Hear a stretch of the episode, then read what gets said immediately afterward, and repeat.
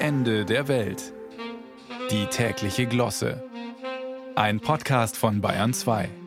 Hoflieferanten gab es immer schon und ein paar Lebensmittelhersteller zieren sich mit diesem Titel noch in unserer demokratischen Gesellschaft. Das sich kommen lassen von Essbarem hat heute höchstens noch etwas leicht Snobistisches, weil teurer als selbst einkaufen, selbst kochen kostet wertvolle Zeit und wer hat die schon? Streberhaft wirkt die Firmenetage, die sich mittags einen schiefen Turm von Pizzakartons ankarren lässt, anstatt zugunsten der Kantine die Arbeit zu unterbrechen. Derweil rasen vor dem Firmentor die Essensausfahrer auf und nieder.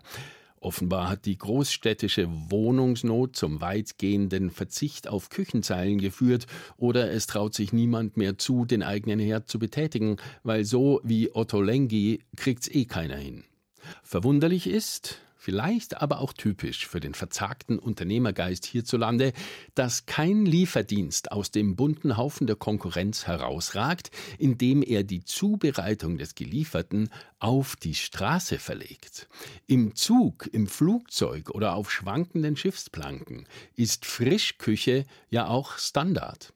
Die Straße aber, und sie ist der meistbefahrene Raum, transportiert bislang lediglich Vorgefertigtes an.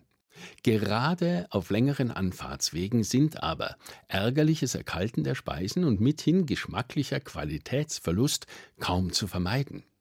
Die würde ein während der Fahrt werkelnder Koch wettmachen. Und wie?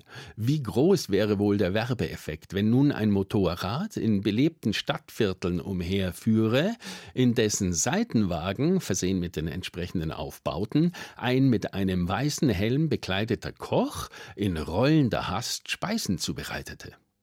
Gutes Gleichgewichtsgefühl und schnittige Kurvenlagenhaltung wären allerdings Voraussetzung. Das Knallweiß des Helms gemahnte an die Tok, die vorschriftsmäßige Huttracht der Profiköche.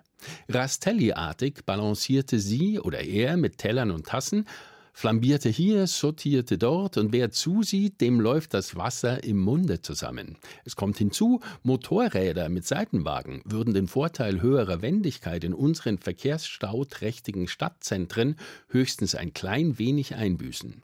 Autos, die sowieso immer dicker werden, blieben weiterhin weit abgeschlagen in der Ampelschlange.